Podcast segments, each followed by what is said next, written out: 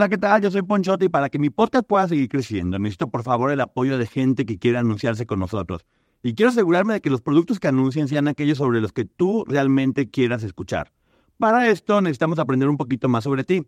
Visita podsurvey.com diagonal ponchote y contesta una encuesta rapidísima y anónima que nos va a ayudar a conocerte mejor.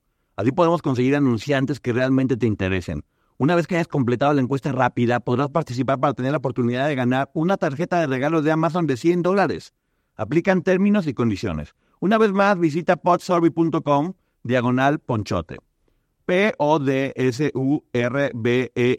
diagonal P-O-N-C-H-O-T-E. Así que ya sabes, espero tu ayuda. Muchas gracias. Hola, ¿qué tal? ¿Cómo están? Bienvenidos aquí al canal de Ponchote y al Ponchote Podcast. Yo sé que nos tardamos, yo sé que nos tardamos el día de hoy, pero bueno, era importante porque necesitábamos poder tener una información verificada para hacer las cosas como siempre nos gusta, bien y correcto y bien leído todo. Estábamos en una capacitación ahí buena, chida, eh, junto con Maggie para, para ver algunos asuntos. Pero bueno, ya estamos aquí porque otra vez tenemos un programón, un programón y bueno, antes que nada, bienvenida, licenciada Maggie. Hola, buenas noches a todos. Gracias por esperarnos, pero de verdad estábamos trabajando en esto. No crean que, que estábamos haciendo otra cosa. Eh, este, estábamos trabajando en esto y de verdad estamos todavía asimilando, asimilando muchas situaciones. Así es, y bueno, saludo a todas las personas que están aquí, la productora Ceci, ¿qué tal? ¿Cómo estás? Mucho gusto. Eh, Lucila Techangari, Helen, Juan y Jade, Cristi, Araceli, a todo el mundo. No se nos sientan porque ya saben que a todo el mundo lo estamos viendo acá, estamos leyendo los comentarios y saludándolos. Eh, ya saben, bueno, poquito tarde, pero para aquí estamos felices de la vida de poder hablar de esto que queremos manejarlo como un homenaje. Queremos manejarlo como un homenaje porque mucho se ha hablado, ya lo hemos dicho, de que las chicas no hablaron o no declararon. Y Maggie revisando la información se dio cuenta de cómo fueron tan valientes estas chicas, pero bueno, nos gustaría que nos platicaras un poquito, Maggie, como una introducción de lo que vamos a escuchar. Sí, bueno, em, les había comentado que, por ejemplo, ayer para recordar un poco, este tipo decía que lo que sucedió con la menor había sido un acto de seducción y que fue su novia y que derivado de ese noviazgo, como es normal, ¿dónde ve normal este enfermo ser un hombre de 40 años? Y pues a lo mejor en su casa. pues no. Entonces, eh, él decía que era normal que derivado que de ese noviazgo se diera después una relación íntima y que ella dio su consentimiento de 12 años.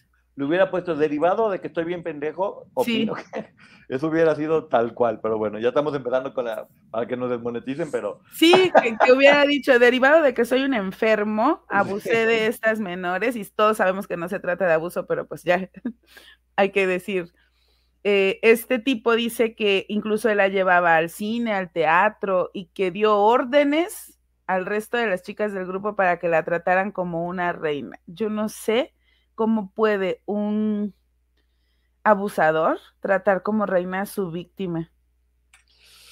No, y bueno, para hacer un poquito de, contexto, porque sí creo que mucha gente no conoce la historia tal cual, este, ya, ya sabemos que los papás de Karina ponen este, una demanda porque no la tienen. De repente le dicen, tienen un nieto y no saben qué está pasando. Se asesoran, creo que Aline Hernández brinda apoyo también con ellos, con abogados, para que ellos puedan ejercer este juicio. Y este juicio inicia. El, e, e, el, único argumento que podían tener legalmente, según la ley de aquel momento, era por secuestro. Pero como no habían pedido rescate ni nada por el estilo, estaba complicando el hecho de hacer que la Interpol pudiera, pudiera trabajar y, y traerlo de algún otro eh, país. Viene Edith Zúñiga, hace la declaración, comenta todo lo que está pasando ahí y gracias a su declaración es que deciden lanzar la, eh, la orden de la Interpol para que los arresten y los traen. Después de mucho tiempo Brasil, ¿no? Aquí hay que aclarar que fueron varias las chicas que no se les permitió denunciar como tal, únicamente se les tomó como pues como un desahogo testimonial y nos preguntábamos mucho por qué, por qué no se los habían permitido. Los propios abogados de Sergio mencionan aquí que son delitos del orden federal y qué necesitaban hacer, haber ido a denunciar a la PGR. Uno, Dos, el hecho de que entre más víctimas hubiera, era más, más fuerte los cargos que iba a enfrentar este hombre. Entonces podemos cuando ustedes, bueno, no creo que, cuando yo tuve acceso a este documento y lo fui leyendo, al principio veo cómo las autoridades lo toman con la seriedad y el respeto que debía de haber sido.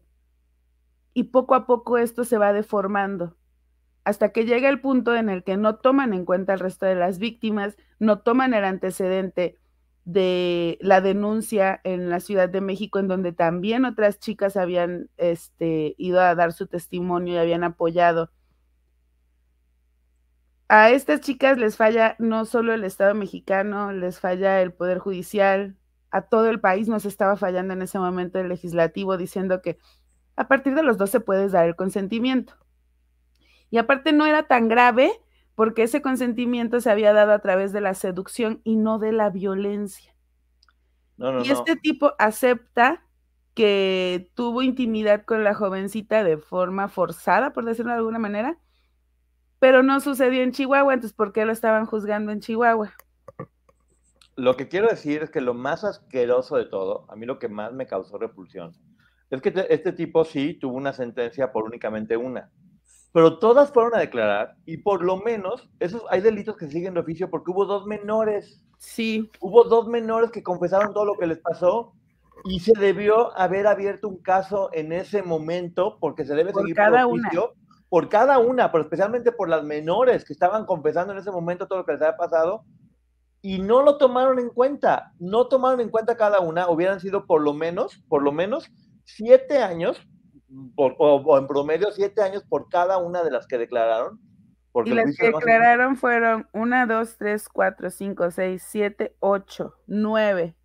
Imagínense, por cada una de ellas debió haber sido una sentencia, pero aún así sigue siendo increíble que dos menores llegaron a declarar con detalles, cosas súper fuertes, de lo que las habían obligado a hacer y ¿qué creen? A nadie le importó. Dijeron, ah, ok, son este, son únicamente testigos. Eso es lo que está más horrible y por eso eh, es que ustedes sepan qué fue lo que pasó, porque se habla mucho de que sí, este, lo declararon culpable de una solamente y no porque las demás no hayan hecho lo correcto. Todas las demás hicieron lo correcto, pero la ley les dio la espalda. Mira, además, este, le dan siete años de cárcel de los cuales cumple, me parece, cuatro y algo. Este tipo debió de alcanzar 63 por lo menos, son nueve víctimas las que están declarando o las que están dando aquí, están, fungen como testigos. Son ocho más, más la chica del caso inicial. 63 años. Además, repara el daño y no recuerdo exactamente la cantidad, pero creo que eran 2.640 y tantos pesos lo que le ponen de sanción a este ser. 2.600 pesos, quédenselo grabado. Esa fue la multa por haber hecho lo que hizo, 2.600 pesos. Hay que agradecer de verdad que nuestra legislación hoy en día es distinta. Sí.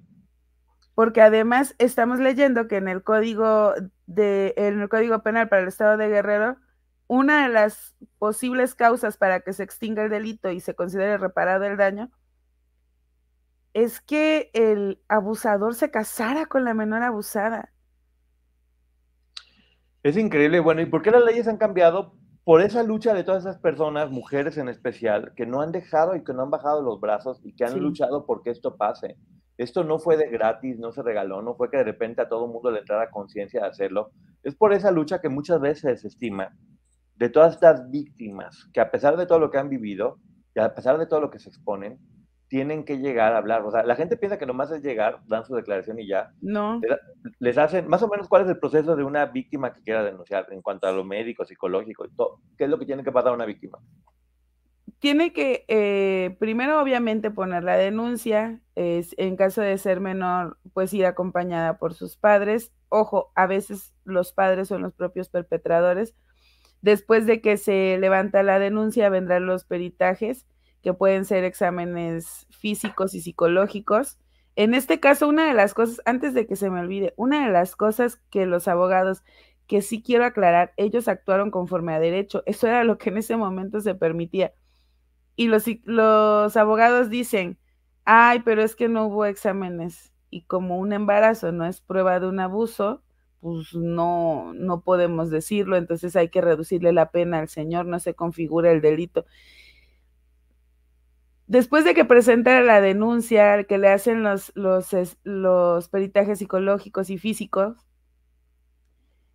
se, se, necesita llevar un seguimiento, se va a hacer una investigación, se van a aportar pruebas que pueden ser documentales, eh, testimoniales. Hoy en día, en aquel momento no, no había, pero incluso las pruebas, eh, cuando entregas tus dispositivos electrónicos, que se me acaba de ir el nombre, pero todo lo que tú puedas aportar y entonces vendrán las las audiencias. En la primera audiencia se vinculará proceso y se determinará si, si se si pudiera tener responsabilidad o no. Lo que es muy triste aquí es que todo lo que se hizo, los abogados de alguna forma, porque la ley así se los permitía, no estoy atacando a los abogados, eh, utilizaron todo esto a su favor. Y vemos cómo se violentó a estas mujeres y yo les relataba ayer una parte, porque no quiero entrar en detalles, en donde le decían, ajá, sí, sí, o sea, es que sí lo leí, de verdad estaba muy enojada, sigo muy enojada, en donde le decía, este, pero ¿para qué era su beca? No, pues para ir a una escuela de preparación artística, ok, ¿y aprendió usted a tocar algún instrumento? Sí, aprendió a leer partituras, sí, sí aprendí tenía techo y comida, o sea, sí, pero es que mire que me golpeaba y me trataba así. Bueno, finalmente se cumplió con lo prometido en la beca. ¿Es en serio? O sea, porque aprendió a leer partituras ya no tiene importancia lo que hizo este tipo, no solo con ella, sino con otras tantas. No, sí, es, es, es, grotesco y es, y es horrible, pero bueno, también se ha hablado mucho de que por qué no se unieron, sí se unieron. Y que sepa todo mundo que más, a más de 25 años de que esto que pasó, de que todo esto pasó, no se les ha hecho justicia a ninguna, incluidas a quien quieran incluir, cada quien, porque cada quien piensa diferente, no se les ha hecho justicia. Quedó como un chisme de farándula. Y sí, el, el Estado, las leyes, la sociedad revictimizó y abusó de una cuenta de todas ellas. Ahora, tal vez para que la gente sepa exactamente qué fue lo que pasó, es que ahorita vamos nosotros a, platicarles un poco, porque hay cosas que cuando, que cuando uno se entera, en el caso de Maggie, cuando estudia, o en el caso de mío, cuando me entero a través del resumen que me pasa Maggie, te dan ganas de... Pues van a ver. Miren, algo que ayer lo mencionábamos y lo quiero retomar hoy, es que este tipo dijo, y, yo no voy a hablar por eso ni de Gloria ni de Raquel, creo que ya se verá en Los Ángeles lo que va a suceder con ellas y dependerá de las pruebas que aporten las partes, que él nunca había utilizado a Gloria para reclutar jovencitas, como lo habían afirmado ciertos jueces, y que es más, yo ni siquiera las pedía, era eh, quien fue mi esposa quien me traía las niñas y las otras, ellas, y en este caso la mamá fue la que me la entregó.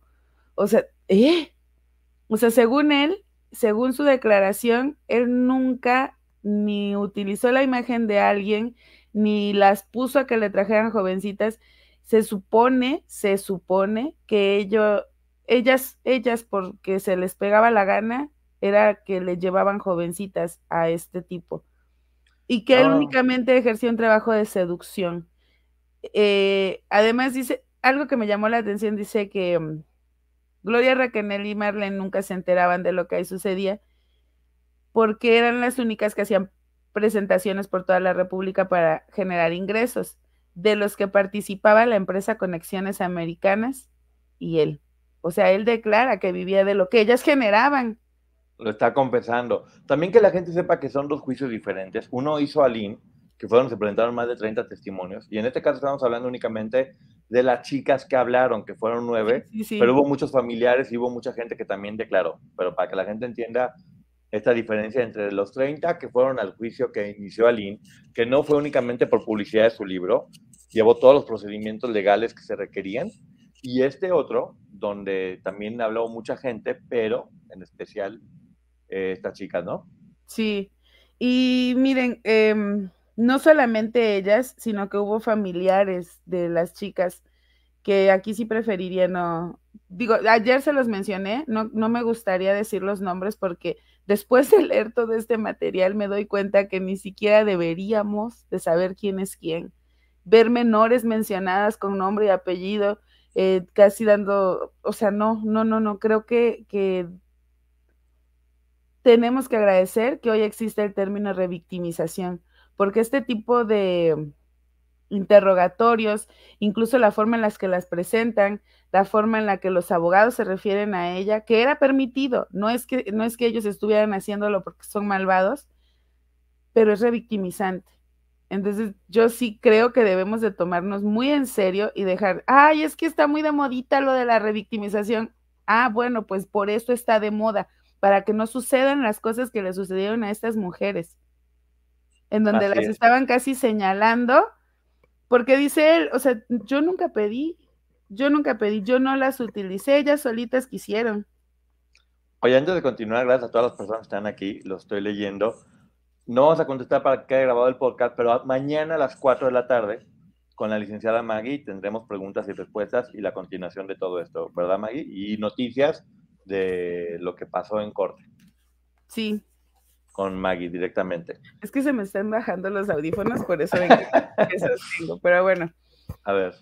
Ah, encontré y se los hice especie de resumen porque no quiero relatar lo que sufrió cada una de ellas, porque ya mucho se ha hablado de esto y sí, lo que les voy a decir, todo lo van a encontrar en notas periodísticas de la época. Mi gente, ¿cómo están? Yo soy Nicola Porchela y quiero invitarlos a que escuches mi nuevo podcast Sin Calzones, en el que con mi amigo Agustín Fernández y nuestros increíbles invitados hablamos de la vida, la fiesta y nuestras mejores anécdotas. Y obviamente todos los detalles que no contamos en ningún otro lugar, solo lo van a tener acá en Sin Calzones. Ven a escucharnos como más nos gusta estar sin calzones. Ustedes ya saben que nos gusta andar sin calzones calzones por todos lados y a ustedes les gusta vernos sin calzones. Esto todos los jueves en cualquier plataforma donde escuches podcast y en YouTube. Mañana yo les voy a compartir varias cuando tengamos el preguntas y respuestas. Todas coinciden en sus testimoniales en que Sergio Andrade, y a él sí lo voy a mencionar, no me voy a cansar para que no se nos olvide quién es, ejercía sobre la menor y sobre el resto de las chicas violencia física y del otro tipo íntimo. Todas en algún momento fueron testigos de cuando Sergio llamaba a alguna de ellas, a, gracias, llamaba a alguna de ellas a su habitación. Todas entendían que el ritual iba a comenzar, este ritual de abuso, porque las enviaba a bañarse. Cerdo asqueroso, él la apestaba y las mandaba a bañarse. Él se debía bañar el marrano. Y entonces las demás lo sabían. Eh, en los relatos ellas platican de qué forma se sentían cuando iban llegando chicas nuevas porque sabían lo que iba a suceder, porque conocían su propia historia. Que, em, que efectivamente existieron estos encuentros grupales, que se vieron obligadas algunas de ellas a formar parte de, y me parece súper triste porque relatan en la, la mayoría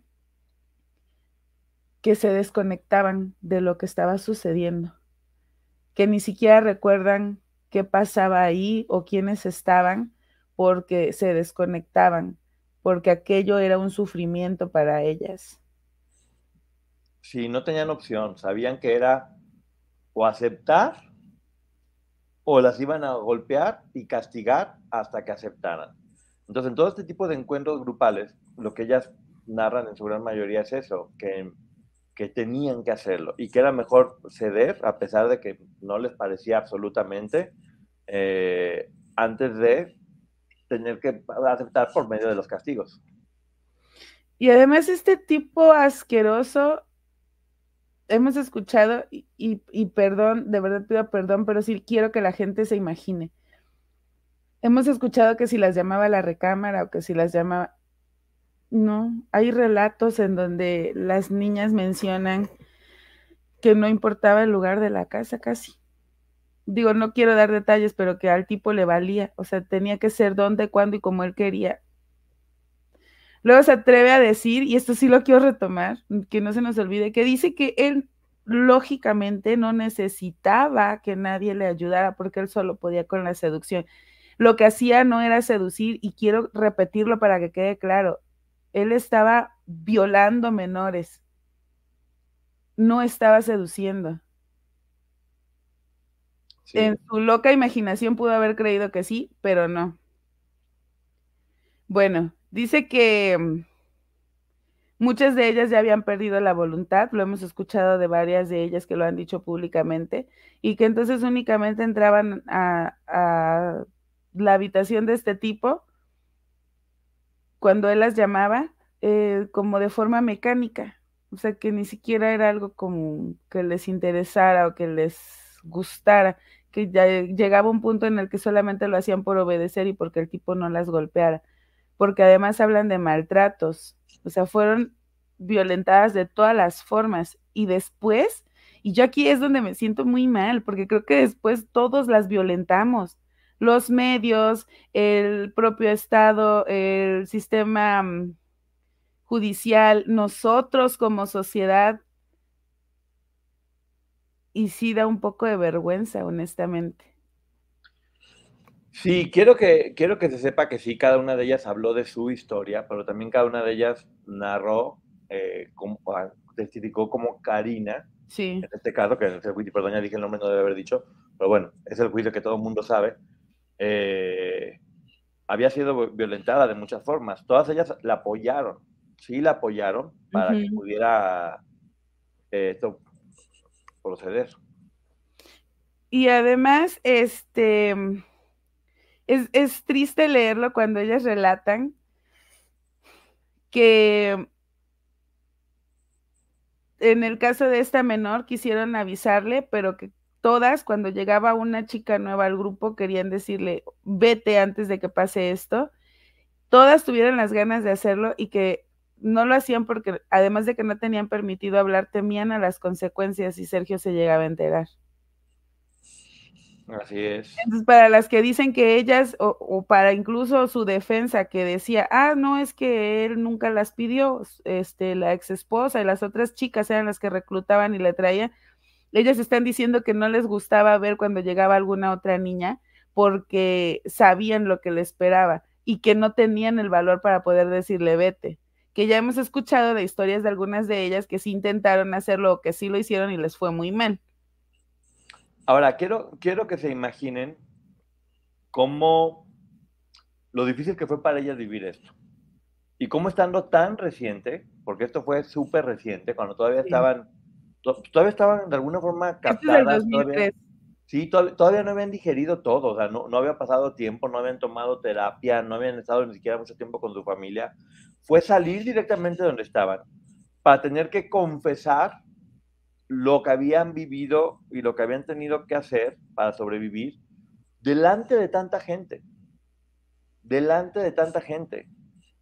Y la única razón por la que lo hicieron, porque no estaban obligadas, según tengo entendido, Maggie. No, no estaban obligadas. No, que se sepa, no estaban obligadas.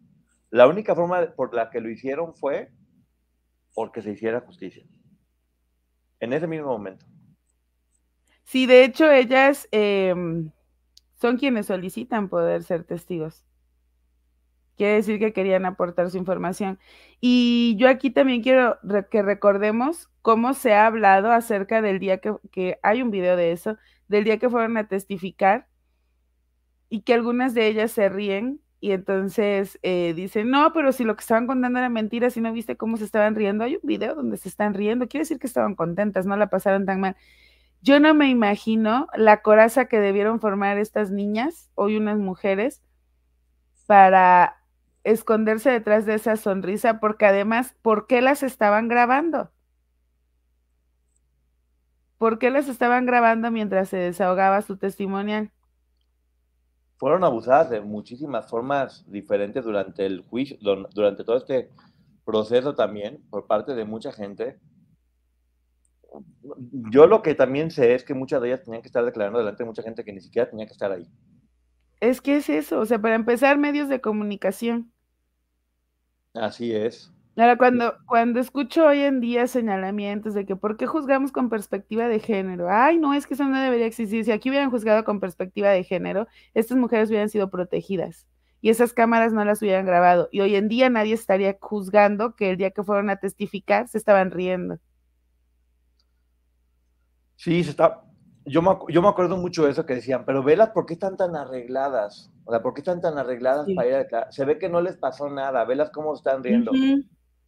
Yo me acuerdo que cuando fui de invitado al programa de Marifer Centeno, eh, yo le mandé esos videos y le dije, oye, los podemos este, analizar porque mucha gente dice que por qué las víctimas se ríen o, todo esto, cuando es claro que, que, sí les pasó. ¿Por qué seguimos con esta idea de que las personas que se ríen es porque nunca les pasó nada? Muchas veces es como dicen, risa de nervios, risa de, de quererte proteger. O tienen derecho a reírse también para poder evadir un poco todo lo que está pasando. Eh, o, hasta de felicidad de que ya no están ahí para acabar pronto. Entonces sí, eh, Marifer analizó eh, esa parte del video donde estaban riendo y explicó eso.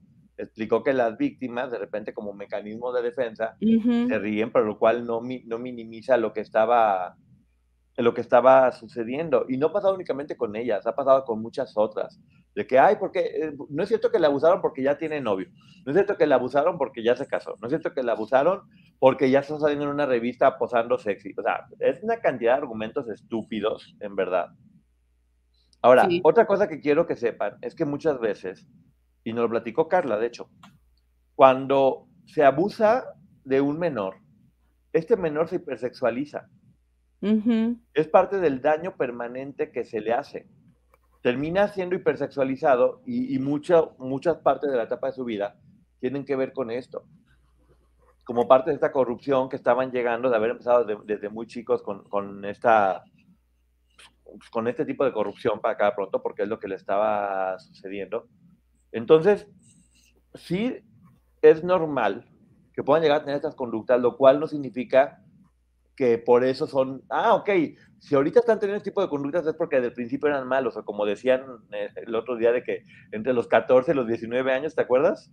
Sale el verdadero yo de las mujeres, ¿en dónde fue? Ah, sí, eh, ¿dónde, ¿dónde lo escuchamos? En la película.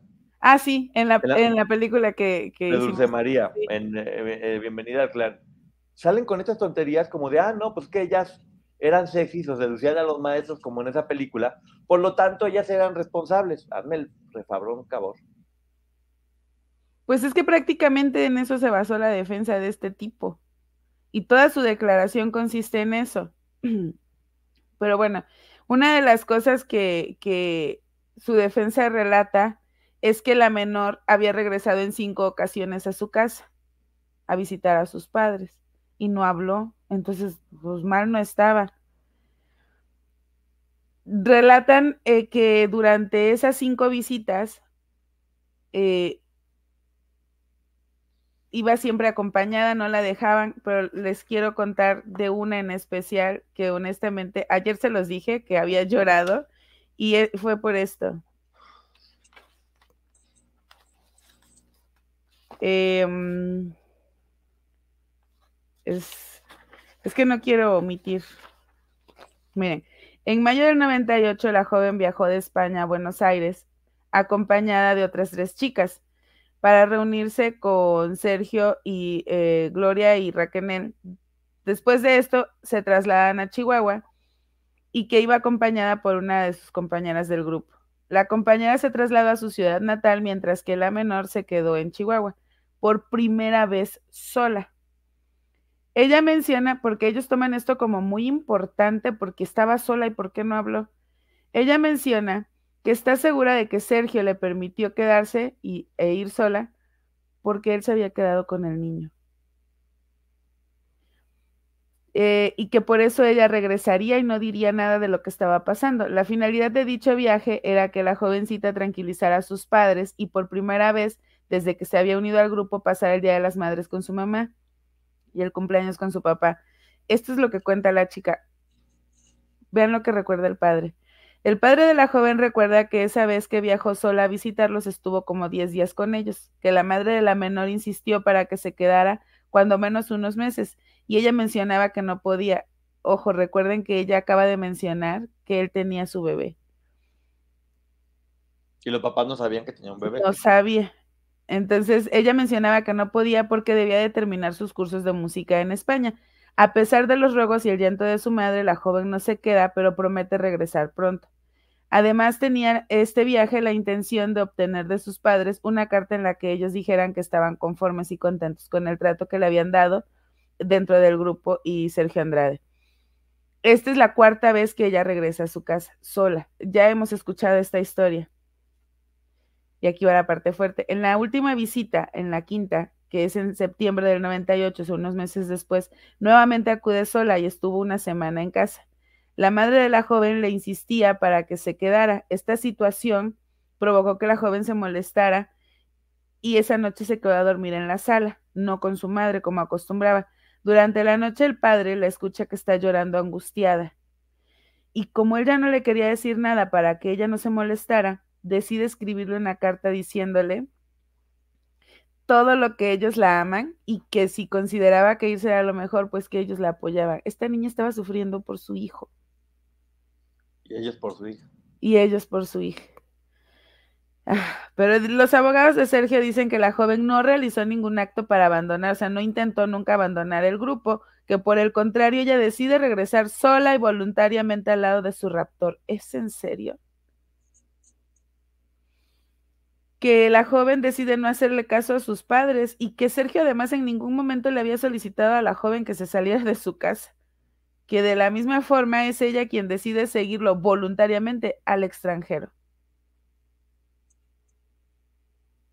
No, bueno, sí. A mí me preocupa cómo no se reparaba en una situación como los, las últimas dos veces que ella relata que había regresado a su casa, y entonces, pues sí, es, regresó a su casa y no habló, regresó a su casa y después volvió con él, incluso al extranjero.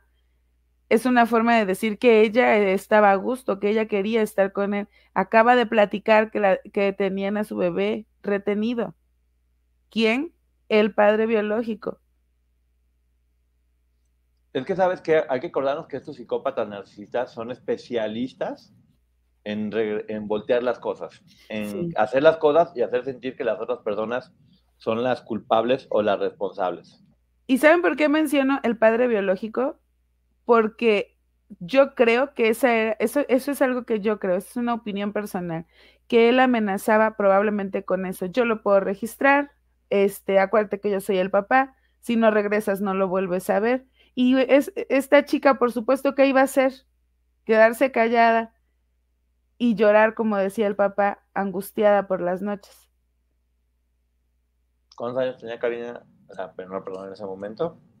Esto fue en el 98-16.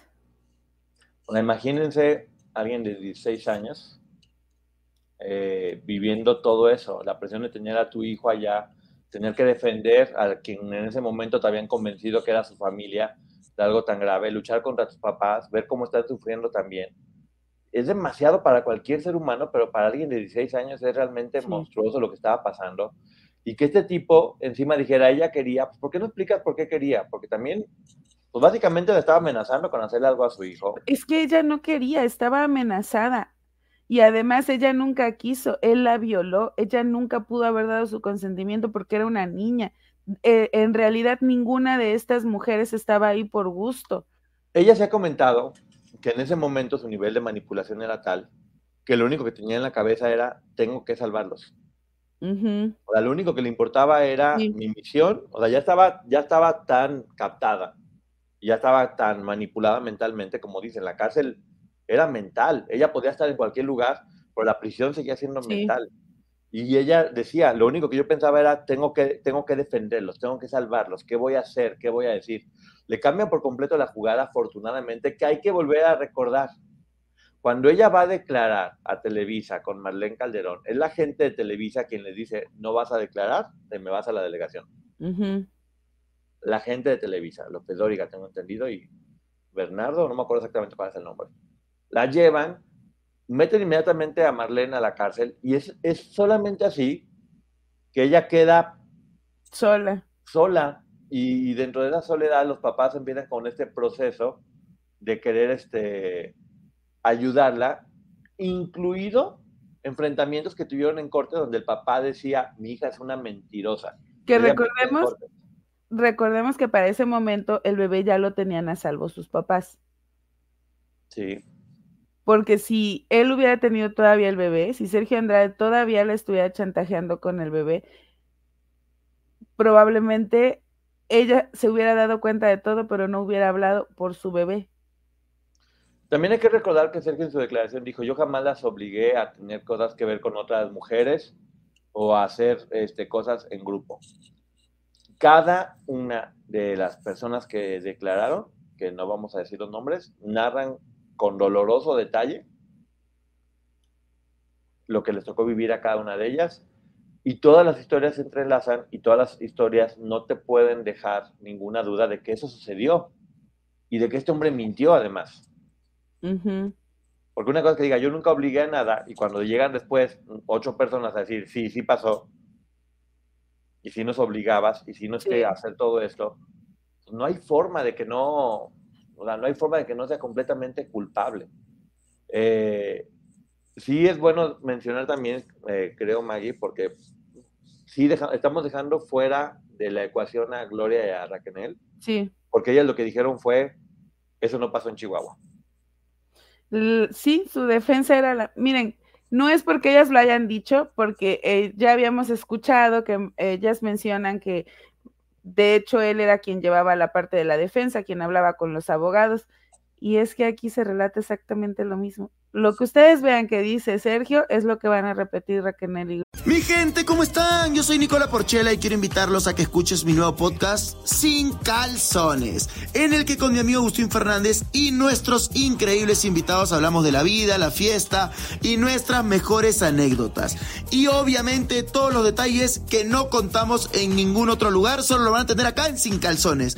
Ven a escucharnos como más nos gusta estar sin calzones. Ustedes ya saben que nos gusta andar sin calzones por todos lados y a ustedes les gusta vernos sin calzones.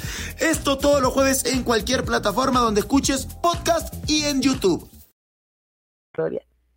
Yo por eso... eran unos abogados también hay que recordar. Exacto. Misma defensa, seguían órdenes de Sergio y entonces la defensa de ellas también consistía en sí pasó, pero no, no pasó en Chihuahua. Porque era la misma defensa que él. Y según lo que hemos escuchado tanto en el podcast de Raquel como en, lo que ha platicado Gloria, para ese momento pues, tenían que estar de alguna forma ligadas a Sergio. Es Raquel quien decide hacer las cosas por su cuenta, por la mamá, que la mamá decide. La mamá de Raquel, que hay que decirlo, la mamá de Raquel decide separarla de todo esto. Y Gloria decide unirse también al abogado de, de Raquel, pide que sea abogado para que, para que también la defienda, ya habiendo tenido ciertas dificultades con, con, Sergio, con, Sergio. cierto distanciamiento con Sergio. Y estando Gloria y Raquel también ya distanciadas por completo.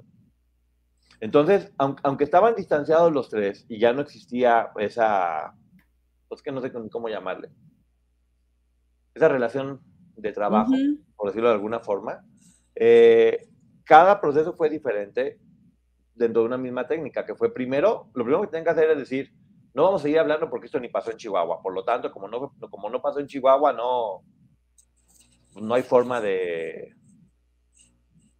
de, que, de que se haga juicio aquí. porque Ajá, es que no se constituía el delito. Exactamente. Porque no había pasado ahí. Pero descarada y cínicamente dice, fue en Cuernavaca, fue en... En Los Ángeles. En Los Ángeles, eh, menciona Los Ángeles, que esto va a ser súper interesante. Pero menciona Menciona Cuernavaca, menciona mm, Ciudad de México, hay otra ciudad, no la recuerdo ahorita, menciona eh, Madrid en España, menciona también... Argentina, Brasil. Ajá, Buenos Aires en, en Argentina y mencionan Río de Janeiro en Brasil. Son los lugares que según él dice, ah, sí, yo acepto que sí pasaron las cosas aquí, aquí, aquí, acá, pero no en Chihuahua. Entonces no tienen por qué juzgarme en Chihuahua. Sí, quiero que también la gente entienda que sería muy fácil poder platicar como con más a detalle lo que pasaba, pero estamos cuidando mucho, dentro, a pesar de todo, hablar de esto, ya lo hemos platicado, siempre va a ser revictimizante, pero dentro de que es importante dar información, cuidar mucho la sensibilidad de la historia de estas mujeres, porque él está hablando por lo mismo. sí hablaron todas, sí se tuvieron que someter a vergüenza, sí, se unieron, sí hicieron lo que les tocó. Y recordemos que él va a la cárcel en enero del año 2000 y estas declaraciones son del 2003. Para ese momento era muy reciente todo lo que estas mujeres estaban enfrentando y tuvieron el valor y la fuerza de ir y contar lo que habían vivido. Es una vergüenza, lo repito, que no se les haya tomado en cuenta eh, lo que vivieron para una denuncia, una, cada una de ellas, porque tenían ese derecho, porque ojo, los delitos no habían prescrito. En verdad que alguien nos explique, porque eso no hay forma de que lo podamos entender.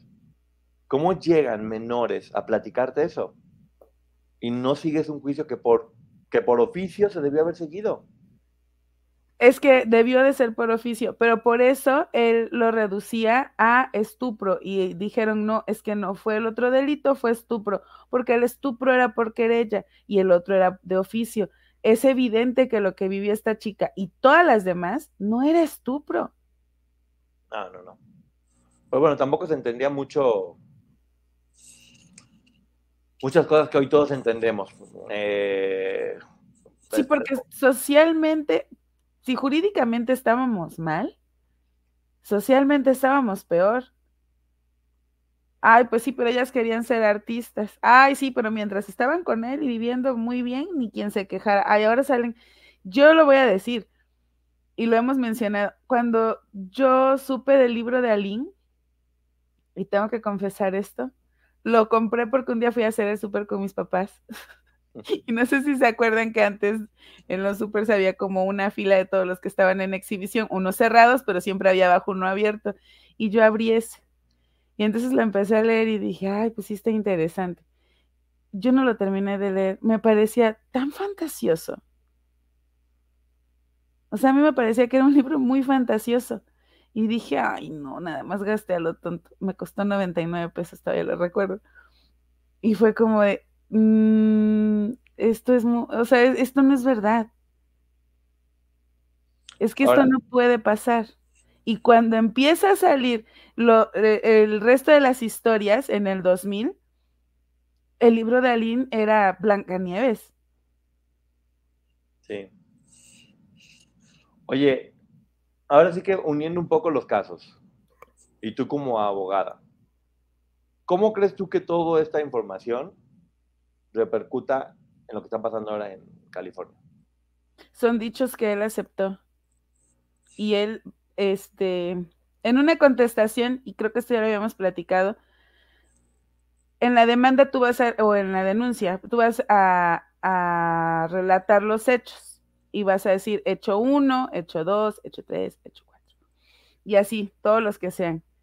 Él en esta, en esta, mm, en este documento, lo que hace eh, no es propiamente la contestación, pero sí utiliza muchos de los, de los hechos de la denuncia en donde va diciendo, es cierto, es cierto, es cierto, es cierto, es cierto, como si fuera la propia contestación. Y entonces él da por cierto todos o la mayoría de los hechos. Lo único que niega es que Marlene, Gloria y Raquel hayan tenido participación. Es lo único que niega y dice que no tienen nada que ver, que él no utilizaba a nadie para coaccionar a nadie, porque él únicamente se dedicaba a seducir, pero que todo lo demás es cierto. ¿Por qué crees tú que Sergio no, no las acusó? Para salvarse él, ¿no? No por salvarlas a ellas. Yo creo que por salvarse él, sí, no fue por salvarlas a ellas.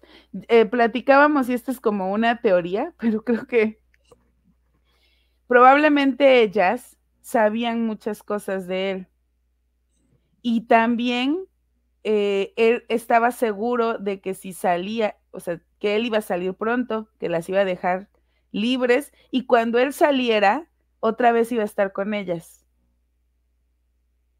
Lo que no contó es que ellas abrieran los ojos y dijeran, no, hijo, ahí te ves. Sí, o bueno, también hay que recordar que, por ejemplo, lo que dijo Roberta Menudo en su libro, que hay que darle únicamente el beneficio de la duda, porque ella fue la que dijo que se llegó a un acuerdo en la que él cargaría con toda la culpa a cambio de que a él lo apoyaran después. Pero pues no, no lo apoyaron.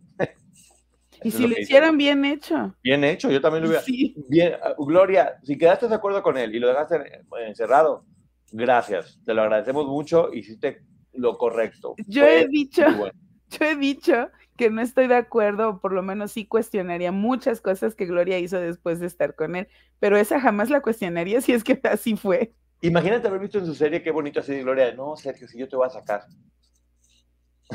y que después que le dijera, era broma, bye. No, bueno, épico. Yo creo que todo, ahí, sí todo mundo nos pondríamos de pie y le aplaudiríamos. Sí, porque, sí honestamente. Porque fue jugar, que, ojo, cómo la vida puede volver a dar esa oportunidad, porque ahora eh, muchos estábamos hablando de eso. En caso de que Sergio declarara en contra de Gloria porque tiene mucha venganza, quiero que sepan que estuvimos ahorita con una angelóloga muy buena. Ah, sí. Que nos platicaba de eso, que él está muy enojado con Gloria y que quiere venganza. Entonces, en caso de que él decidiera irse contra Gloria por, por venganza, eh, pues como me voy yo, pero también te vas tú, porque, probablemente, según dijo, sí está muy enfermo, y ya sea como de, bueno, ok, eh, como último regalo, te voy a llevar entre las patas, como intentó llevarse a Lucero o a Pati Chapoyo o cualquier persona que se le pone en contra. A cualquier persona que se le pone en contra, él, él se le va a ir. Sí. Gloria tiene la oportunidad de irse con todo contra él. ¿eh? Pero además ella tiene toda la oportunidad para defenderse, no es que ya él habló y, ay, Sergio ya involucró a Gloria, creo que ella tiene todo el derecho y, se va a poder defender, tiene buenos abogados. Gracias. Gracias, Adriana. Es muy triste que en la sociedad no le está a la altura de las víctimas. Sucede actualmente con las desapariciones en que andaba y la realidad que azota la cara y la gente empatiza hasta que sucede. Completamente de acuerdo. Todavía sigue pasando de, no, es que estaba de fiesta. No, es que era muy, no, es que andaba en minifalda, sí, también no quieres andar en minifalda si le está pasando eso. Para mí que está mintiendo. ¿Para qué andaba de loca? O sea, una cantidad de frases. Y no. ¿No qué? Eh, eh, personas que, que mm, desaparecen y entonces, ay, pero venía del antro. Bueno, es que también con quién se llevaba. ¿Quién sabe en qué andaba metido, eh? Porque yo le vi unos tenis bien caros. O sea, ¿y eso qué? O sea, siempre es el señalamiento hacia la víctima y justo lo que decía Adriana, no estamos a la altura de las víctimas, pero creo que en el año 2000 estábamos cinco metros por debajo de la tierra que pisaban las víctimas. Mucha gente dice que si la menor de este caso podría ser testigo, sí podría ser. Sí. Sí podría ser testigo porque es muy importante su testimonio. Sí, porque además es la única que, que llevó a, a Sergio a la cárcel. Poco tiempo, pero pues lo logró. Y ya hay dos testigos de las cuales no podemos hablar, porque ya están las iniciales y ya está todo y uno puede saber más o menos quiénes son, pero no vamos a decir ni siquiera las iniciales. Nosotros no. No, porque además sí está complejo. Está complejo. Sí está complejo.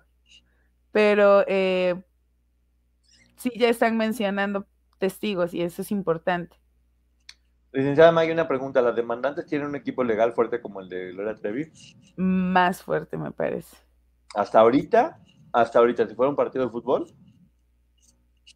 creo que la está viendo dura. Les voy a contar un chisme. No debería, pero creo que sí. Escuché por ahí que hay organizaciones que se quieren sumar en apoyo. Muchas. Entonces, miren, yo creo que aquí también, si le quita los nombres, Gloria puede demostrar en este juicio que fue también víctima. Claro. Y si ella demuestra que fue víctima, este juicio va a apoyar a todas las víctimas. Sí. Este juicio va a ser positivo para todas las víctimas quienes demuestren serlo. es que es eso, quien lo demuestre.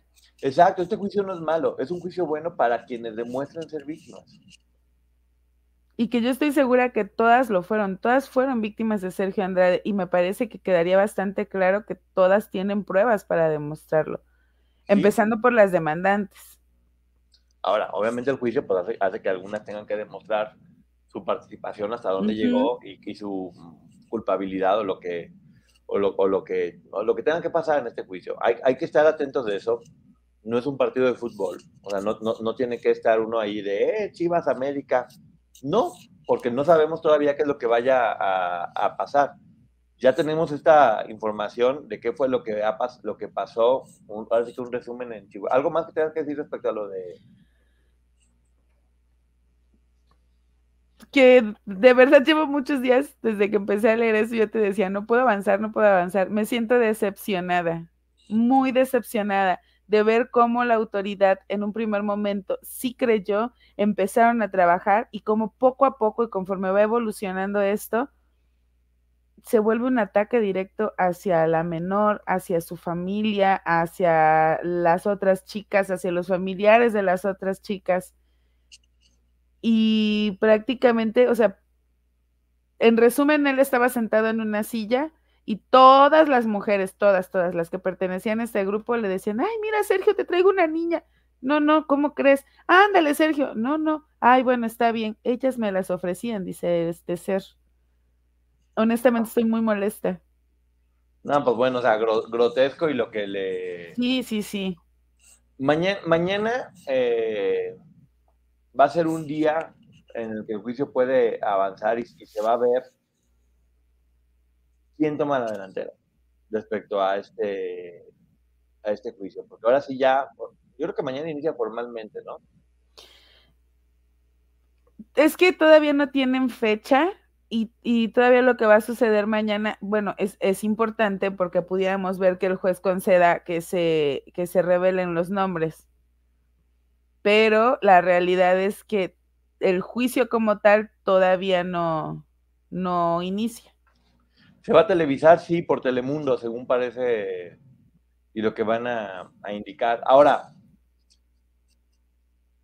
mañana hay que estar muy pendientes, porque mañana mismo podrían pasar varias cosas, entonces se podría decir o que no, no tienen que dar los nombres ellas, o que... O que sí o que sí tienen que dar los nombres, y eso cambiaría por completo la historia de, esto. También otra cosa importante que va a pasar eh, mañana, que tenemos que estar todos muy, muy pendientes, es las reacciones de todo el mundo terminando respecto a lo que sucede ahí.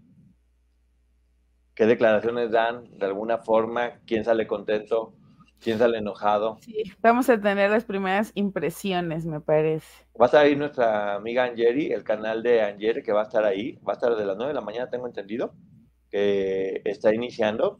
Y va a estar pendiente de ver todos los, de ver todos los detalles de lo que ahí esté gente, ¿cómo están? Yo soy Nicola Porchela y quiero invitarlos a que escuches mi nuevo podcast Sin Calzones, en el que con mi amigo Agustín Fernández y nuestros increíbles invitados hablamos de la vida, la fiesta y nuestras mejores anécdotas. Y obviamente todos los detalles que no contamos en ningún otro lugar, solo lo van a tener acá en Sin Calzones. Ven a escucharnos como más nos gusta estar sin calzones. Ustedes ya saben que nos gusta andar sin calzones por todos lados y a ustedes les gusta vernos sin calzones. Esto todos los jueves en cualquier plataforma donde escuches podcast y en YouTube. de lo que ahí esté sucediendo. ¿Y algún pronóstico, Maggie? No sé, estoy nerviosa. Yo creo que. Yo creo que van a seguir protegiendo a. Ah, no, esa parte sí, pero es que. Yo no creo, honestamente, yo no creo que, le, que vayan a, pedir que. Es que, miren, En, en mis sueños eh, ideales, utópicos. Imaginen que mañana llegan los abogados de Sergio y por fin es notificado. Y ya después me vale lo que haga, notificado lo pueden declarar culpable. Entonces, para mí sería el ideal, que mañana lleguen los abogados y, lleguen a decir, ya llegamos, somos nosotros y vamos a representar a este pedazo de, bueno, esa pregunta porque yo no lo sabía. Si tanto se ha dicho que Sergio se va a declarar culpable, ¿cuál será el proceso para declararse culpable? ¿Podría hacerlo vía un mail, vía una carta, tener eh, abogados? No, es que lo tienen que, primero lo tienen que notificar y no hemos tenido noticia de la notificación. Esa es la parte que yo todavía me pregunto porque no está notificado. Sergio todavía no está notificado y mientras no haya notificación no puede suceder otra cosa. Señora quemada que se dieron los que inventaron ese chisme. Monumental quemada. O sea, así, poner así como en O sea, ¿podrías hacer bombones con la quemada que se pusieron dando esa no, honestamente no sé por qué hicieron eso. No hay forma. Pedazo de neurona anal. Sí, sí, sí, sí, completamente de acuerdo. Está muy fuerte. Pero bueno, para que estén pendientes de eso, digo, mañana vamos a estar a las 4 con a las 4 con Maggie. Mañana viene un capítulo muy, muy, muy este, especial con Liliana en su podcast. Y obviamente vamos a nosotros estar pendientes para hacer la, la reseña terminando también mañana. Para que estén pendientes, porque también mañana con Angeri, ella va a estar transmitiendo en vivo y vamos a estar analizando todo lo que sucedió. Yo creo que lo vamos a analizar en tu canal, ¿no, May? O sea, en, preguntas y respuestas de mañana. Ándale. Analizamos todo lo que sucedió en, la, en la mañana. Va a ser un doble preguntas y respuestas más análisis de lo que sucedió en la, en la audiencia. O, o, o, preguntas y respuestas más las preguntas que nos genere lo que suceda mañana. Sí, va a ser como una, una cobertura de lo que pasó mañana, más preguntas y respuestas en el canal de Mike. Después ya nos vamos a mi canal a, a lo de Liliana y después otras preguntas y respuestas con Maggie respecto a lo de Liliana, a lo que ha comentado.